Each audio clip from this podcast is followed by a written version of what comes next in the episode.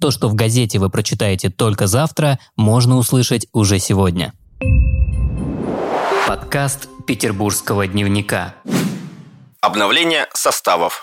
Вопрос с обновлением подвижного состава в петербургском метро требует кардинальных мер. Об этом петербургскому дневнику заявил вице-губернатор города Максим Соколов. У нас около 2000 вагонов в метрополитене, и 800 из них, а это 40% подвижного состава, к сожалению, уже находятся за пределами сроков службы, сказал он.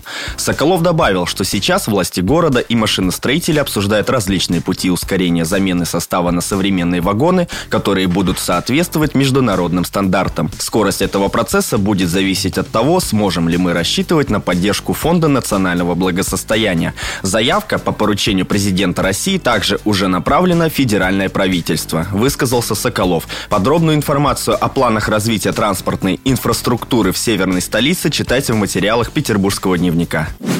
Старинная дорога. Петербуржцы во время работ по благоустройству нашли крупный цельный участок до революционного мощения. Как сообщает Санкт-Петербургское городское отделение ВОО «ПИК» на своей странице во ВКонтакте, покрытие расположено во дворе на улице Марата, дом 46.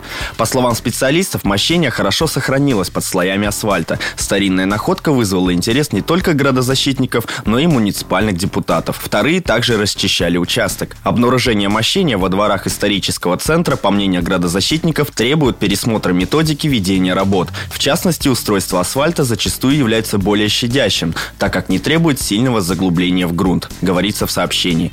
Ранее Петербургский дневник сообщал, что на Петрозаводской улице сохранилось дореволюционное мощение двора. Его обнаружили после вскрытия асфальта и вывоза земли.